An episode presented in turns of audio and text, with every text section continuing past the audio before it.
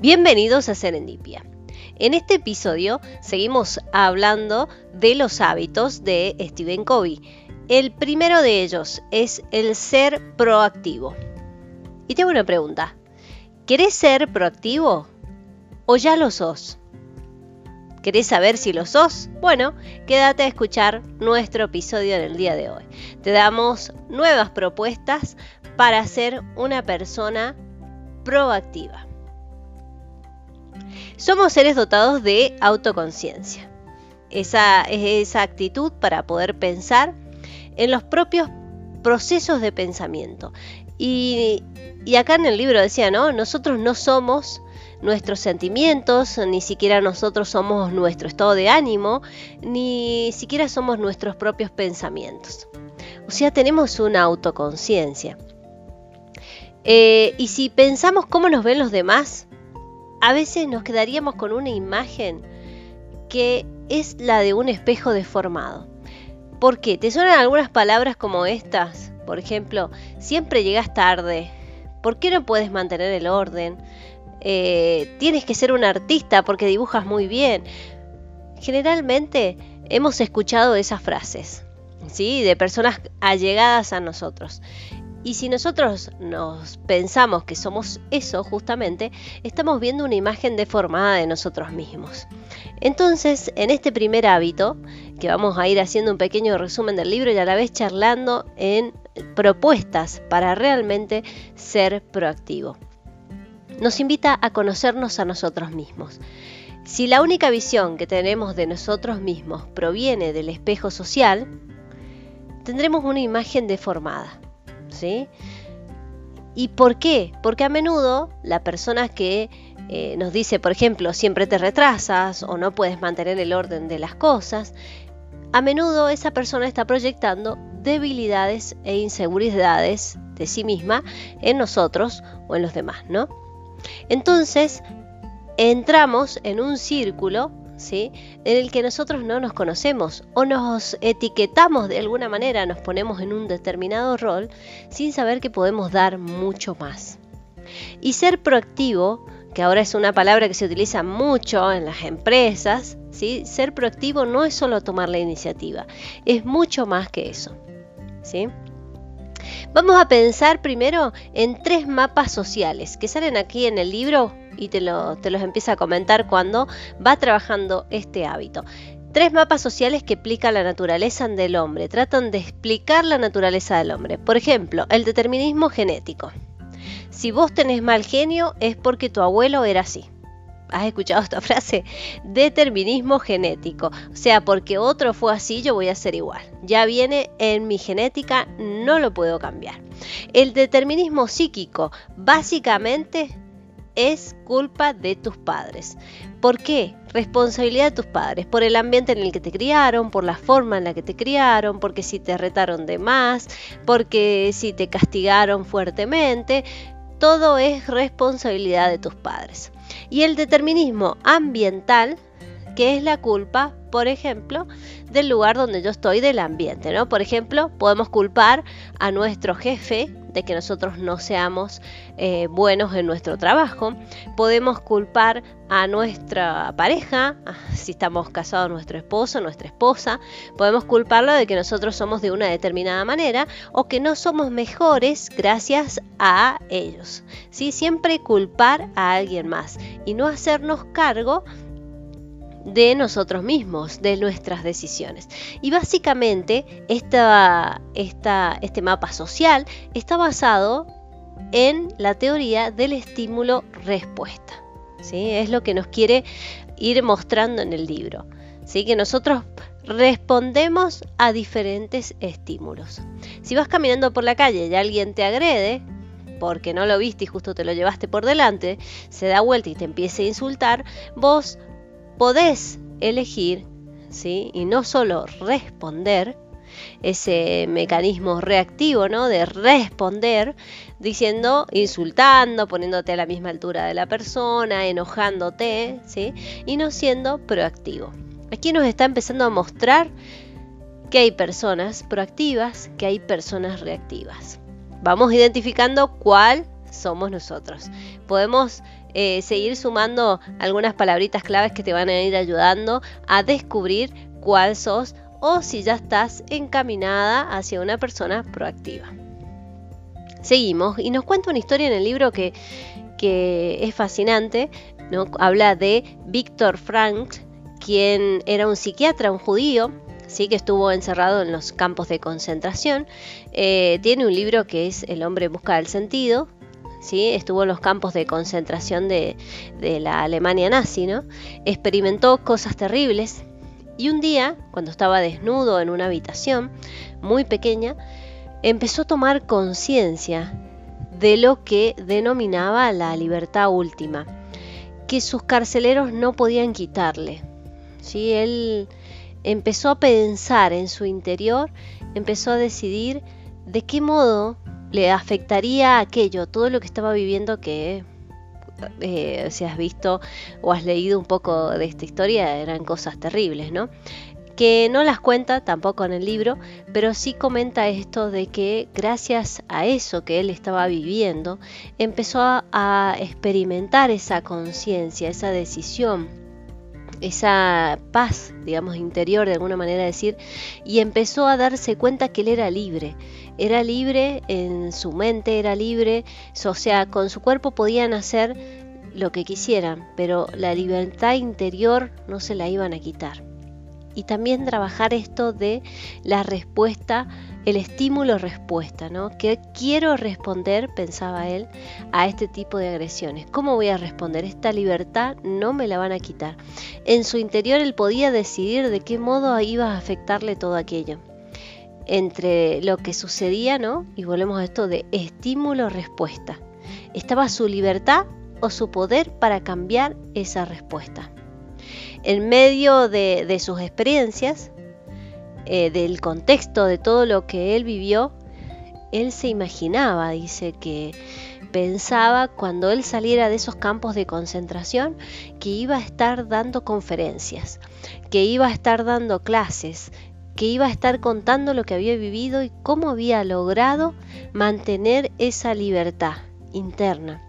Podían tener su cuerpo, pero no esa libertad interna, esa libertad de decisión también. Y se fue convirtiendo en una persona proactiva en una persona proactiva y fue creando una realidad en su futuro que lo llevó a trabajar en el presente. Esto es maravilloso, ¿no? Crear algo que me lleve a pensar, que me lleve a trabajar en el presente. Porque si nosotros nos ponemos a pensar en el pasado, ¿no? Siempre nos vamos a estar reclamando cosas. Lo hemos hablado en otro episodio. Pero si nos ponemos a pensar en el futuro, vamos a estar siempre trabajando en esta ansiedad y, y no sabemos qué va a suceder exactamente mañana. Pero lo que podés hacer hoy, o sea, vivir en el presente y lo que podés hacer hoy es crear esa realidad, pensar en dónde querés estar mañana y empezar a trabajar hoy. Y eso fue lo que Víctor hizo. Empezó a trabajar en ese momento, a sentir que podía elegir, que podía tomar las decisiones y que no solamente tenía que dar una respuesta por los estímulos que estaba viviendo, ¿sí? por la situación en la que estaba viviendo. Y acá comenta en el libro, tenemos la libertad de elegir, tenemos conciencia moral de, que, de lo que es correcto y lo que es incorrecto. Y además tenemos la voluntad y la independencia, o sea, la capacidad para actuar sobre la base de nuestra eh, autoconciencia, ¿sí? Y de ser libres de elegir, ¿sí? ¿Qué decisión queremos tomar? Ser proactivos no es solo tomar la iniciativa, significa que somos seres responsables de nuestra vida y de nuestras decisiones. Y tenemos la responsabilidad de que las cosas sucedan, justamente. O sea que no es solamente tomar la iniciativa, sino es hacernos responsables de nuestra vida, dejar de ser dependientes para pasar a ser independientes, dejar de culpar a los demás por lo que me sucede. Dejen, pensemos en esto, en la genética, porque mi abuelo era así, yo voy a ser igual. No, cambiemos la idea, cambiemos ese chip, porque, mm, porque mis papás me criaron de tal manera, yo soy así. dejemos de culpar a nuestros padres. Algo que he escuchado muchas veces de distintos neurocientíficos es que tenemos un 70% o 60%, dicen algunos, ¿no? que heredamos y el resto es lo que nosotros hacemos. Eh, es al revés, perdón. Perdón, era al revés. O sea, heredamos nosotros una parte y el resto la podemos elegir. Nosotros podemos elegir qué podemos cambiar, qué podemos mejorar. Y la otra parte de lo que somos nosotros se va formando en base a nuestras decisiones, a lo que elegimos, lo que elegimos, eh, cómo nosotros decidimos ser y cómo nosotros decidimos crear esa imagen, ¿no? ¿Qué imagen queremos tener de nosotros en el futuro? Y hay historias maravillosas, ¿no? Estar no hace falta estar en un campo de concentración eh, para poder vivir esto, porque gracias a Dios en este momento podemos, podemos pasar de, eso y nos, en el mismo libro nos dice no hace falta que vayas a un campo de concentración, querer el cambio hoy, y a veces eh, lo que él explicaba también con esta historia de Víctor Frank era lo que más nos daña es nuestro permiso, nuestro consentimiento, ¿sí? A lo que nos sucede. O sea, no nos van a hacer daño si nosotros no les damos el permiso para que así lo hagan. ¿Qué, qué afecta? Afecta más nuestra respuesta. Si nosotros nos enojamos con alguien por, al, una determinada situación y nos cargamos de ese enojo, de esa ira, de esa rabia, que también se convierte en odio y no podemos vivir nuestra vida porque estamos continuamente pensando en eso que nos hicieron, en esa persona que nos hizo ese daño, etc. Y pasamos nuestro día odiando, los únicos que nos hacemos daño somos nosotros mismos. Hay cambios hormonales, hay cambios neuronales, hay cambios en nuestro cuerpo por el enojo, por la ira, por ese estado emocional, porque dejamos de estar en una emoción para estar en un estado emocional de ira, de frustración, de enojo, de rabia, que nos lleva a un malestar, pero total de nuestro cuerpo.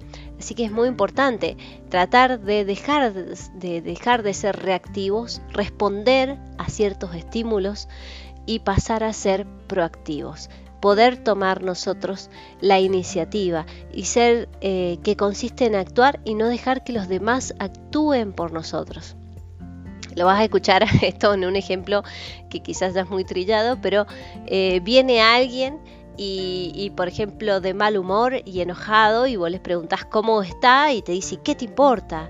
He tenido un día pésimo y vos, esa persona se va y vos te quedás con ese estado de ánimo enojado. Y, viene el que sigue, el que viene atrás de y le contestás mal y te ha tratado bien. Te dice, hola, buen día, ¿cómo estás? ¿Y qué te importa? Eh, lo pueden ver hasta en una escena de que me daba un poco de risa, eh, en una escena del chavo donde dice, ¿Cómo está, ¿Cómo está doña Florinda? ¿Y qué tiene de bueno el día de hoy? Y quedan y después viene, viene otra persona ahí de la, vecindad y contestan de la misma forma. ¿Y qué tiene bueno el día de hoy? Al final todos en la vecindad terminan enojados por alguien que estaba enojado. O sea, ¿cuál es el estímulo, no? Ese enojo, esa forma de contestar hizo que el resto respondieran de una forma similar y agresiva. Y al final quedaron todos con el enojo y nadie sabe bien por qué, pero están todos enojados. O sea, nos invita a ser conscientes ¿sí? en actuar y no dejar que los demás actúen por nosotros. Si yo me levanté y tengo un día hermoso en el que estoy tranquila o tranquilo y estoy contento y siento que el día me va a ir fantástico y me cruzo en el camino con alguien que salió enojado de su casa y frena delante mío en el, semáforo o yo me demoro pasar y esa persona ya se enoja y me empieza a insultar desde el vehículo y yo me voy con ese enojo y cambio automáticamente mi estado de, de, ánimo y me paso a estar enojado y embroncado y me voy todo el día con esa rabia acordándome que en la mañana temprano me pasó tal situación. Pensa entonces, ahora, que el otro no tiene derecho a cambiarte tu estado de ánimo. No lo tiene. ¿Qué posibilidades le das vos? ¿Qué le permitís vos que haga? Que te cambie tu estado de ánimo. Entonces, toma la iniciativa, actúa y no dejes que los demás actúen por vos. Por eso te invito también ahora a repasar algunas eh, palabras, a repasar eh, nuestro lenguaje. Vamos a ver qué es lo que decimos. Por ejemplo, ese soy yo. ¿Sí? ¿Han escuchado estas palabras clave? Ese soy yo. Yo soy así y ya está. El que, el que le guste me va a tener que aceptar y el que no quiera, palabras como esta. Me vuelve loco mi jefe no lo aguanto más, no puedo trabajar, no puedo hacerlo, no tengo tiempo. Si mi esposo fuera más paciente, si mi esposo fuera mejor, si mi jefe me pagara más. Todas estas palabras son de personas que culpan a los demás, que culpan a los demás y no se hacen cargo, que son personas reactivas. Por eso te, invito, mira, acá tengo el libro a mano para, para irte contando cuáles son las palabras o el lenguaje que utiliza una persona reactiva y el lenguaje que podemos usar si somos proactivos. Empecemos a cambiar las palabras. Por ejemplo, no puedo hacer nada. Ese sería un lenguaje reactivo. Y el proactivo sería examinemos nuestras alternativas. El lenguaje reactivo, yo soy así. El lenguaje proactivo sería puedo optar por un enfoque distinto. El, lenguaje reactivo no puedo. El lenguaje proactivo elijo. Elijo ser así, elijo hacer tal cosa. El lenguaje reactivo sería debo ir a hacer tal actividad. El lenguaje proactivo sería prefiero ir a hacer tal actividad. Es como que nos da la posibilidad a nosotros de decir realmente que queremos y poder elegirlo. Y vamos ahora a trabajar un poquito con, eh, que lo vamos a pasar, pero muy, muy poquito porque si no el episodio se nos hace muy largo, pero vamos a charlar sobre el círculo de preocupación. Acá en el, en el libro habla del círculo de preocupación y el círculo de influencia. Preocuparnos no nos sirve. Lo que tenemos que hacer es básicamente buscar el cambio. Buscar el cambio al positivo, a lo positivo y trabajar en nuestro círculo de influencia. Empecemos pensando en nosotros mismos qué podemos cambiar, en qué podemos influir y cómo lo podemos hacer. ¿sí? Cambiando nosotros lograremos hacer que nuestro círculo de influencia sea mayor. te doy un ejemplo visual tenemos un problema, por ejemplo, en lo que estamos viviendo actualmente, el contexto de pandemia, ¿no? Esto a nivel de preocupación es grande, es muy grande, ¿sí? A nivel de qué podemos hacer, hay muchas cosas que no podemos hacer y si nosotros nos volvemos eh, constantemente preocupados por este tema, no nos preocupemos, tratemos de ocuparnos. ¿Y en qué nos podemos ocupar? Nos podemos ocupar en lo que nosotros tenemos al alcance, en lo que nosotros podemos hacer. Entonces, trabajar en nuestro círculo de influencia. Nuestro problema puede ser grande, porque en este caso, por ejemplo, este contexto de pandemia, trata, eh, no, no solo nos molesta acá en Argentina, nos molesta a nivel mundial. ¿sí? Esto afecta a nivel mundial, afecta a muchas cosas, afecta a empresas, afecta eh, vidas, afecta a personas, afecta a familias. Bien, ¿qué puedo hacer yo desde mi pequeño círculo de influencia, desde el lugar donde estoy? Si yo no estoy en un cargo político, si yo estoy, bueno, me empiezo a pensar, ¿dónde estoy yo ubicado? ¿Qué puedo hacer desde mi lugar? Bueno, puedo tomar tales medidas de precaución. Puedo pensar en seguir trabajando desde casa. Puedo cuidar mi salud con distintas alternativas y cuidarla de mi familia. Puedo seguir generando.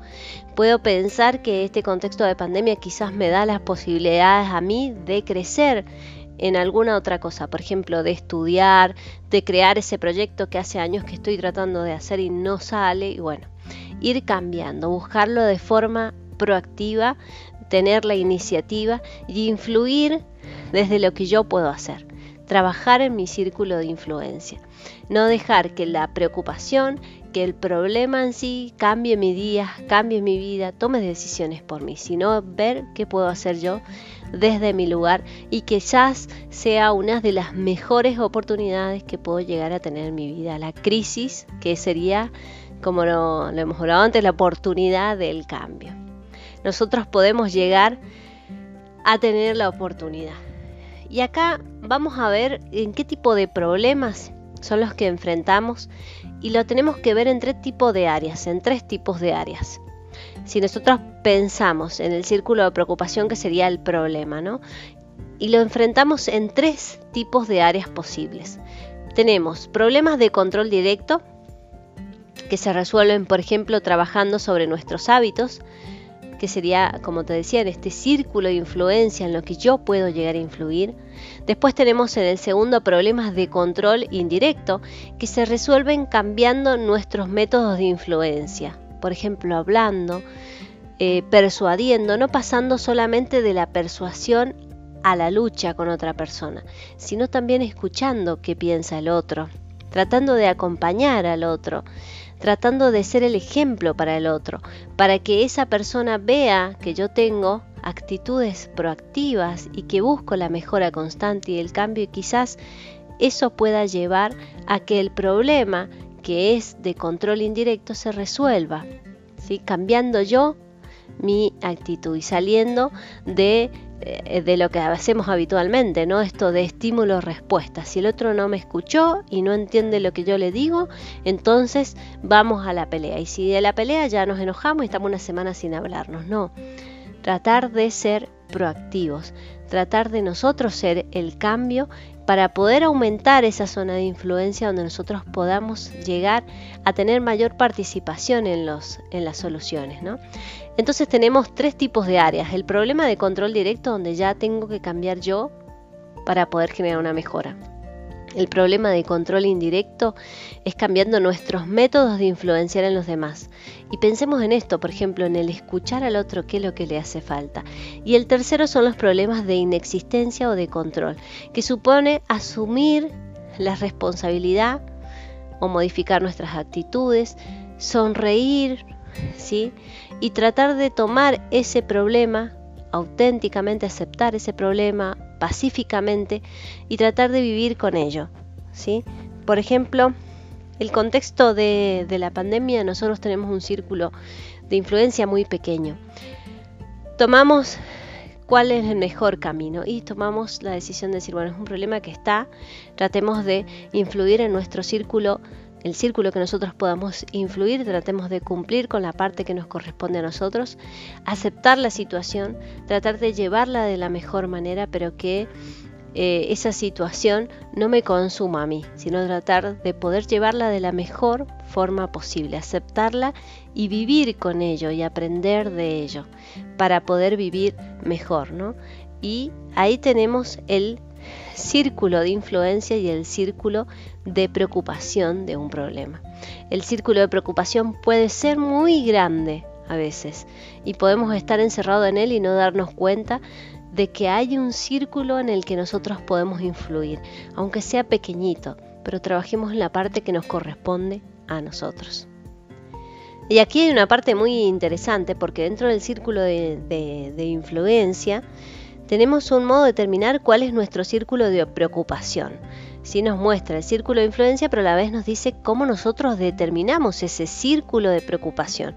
Y a veces tenemos que empezar a distinguir entre el tener y lo ser. Por ejemplo, el círculo de preocupación a veces está lleno de tener.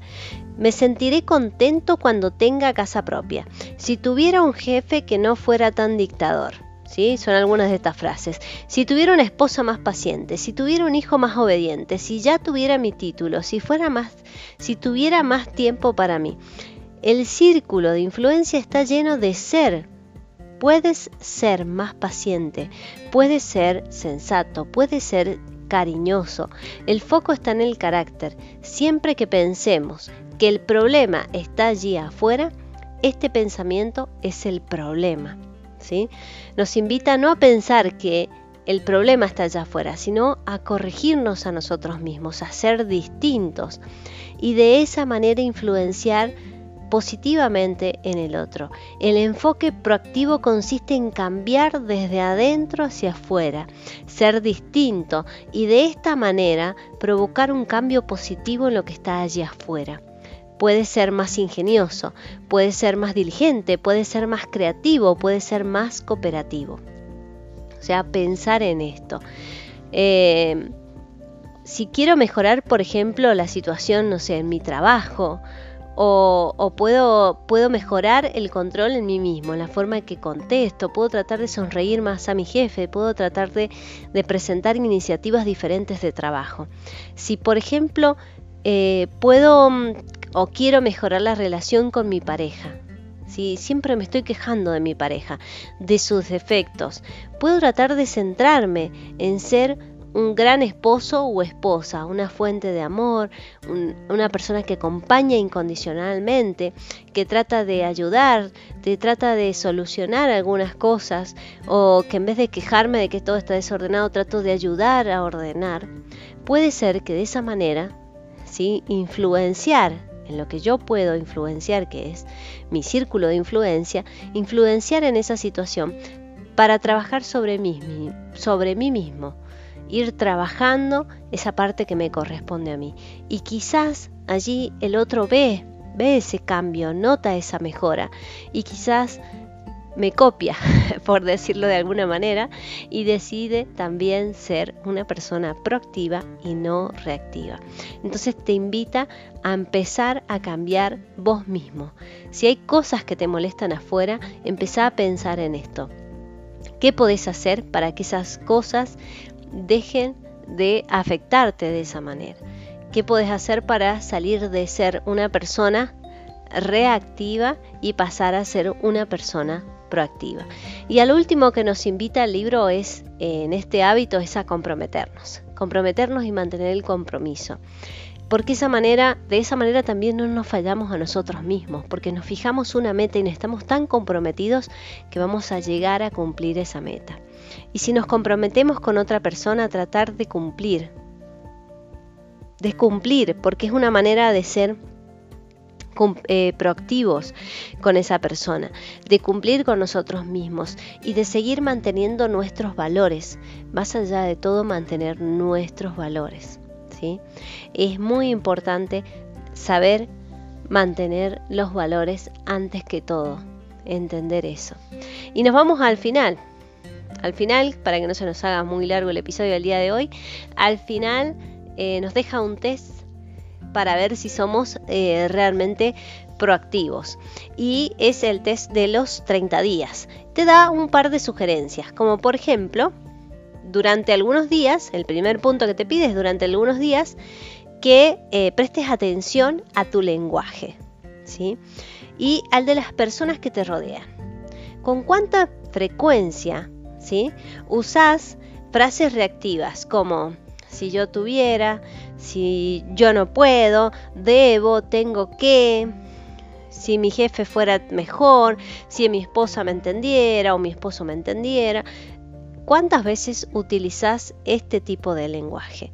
¿Y cuántas veces ves que lo repitan las personas que te rodean? Después te invita eh, durante esos 30 días, ¿no?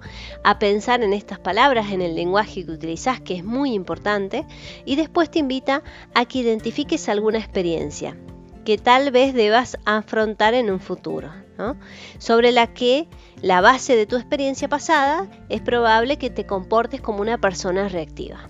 Por ejemplo, eh, tengo que eh, tomate algunos minutos, dice, para responder, pero por ejemplo, eh, tenés que hablar con tu jefe de un tema importante. Y vos decís, y ya me va a contestar de esta manera, entonces yo me voy a, yo seguramente le voy a decir que es todo culpa de él, porque él no sabe tomar decisiones, porque, etcétera, y nos vamos a enojar y vamos a discutir muy fuerte.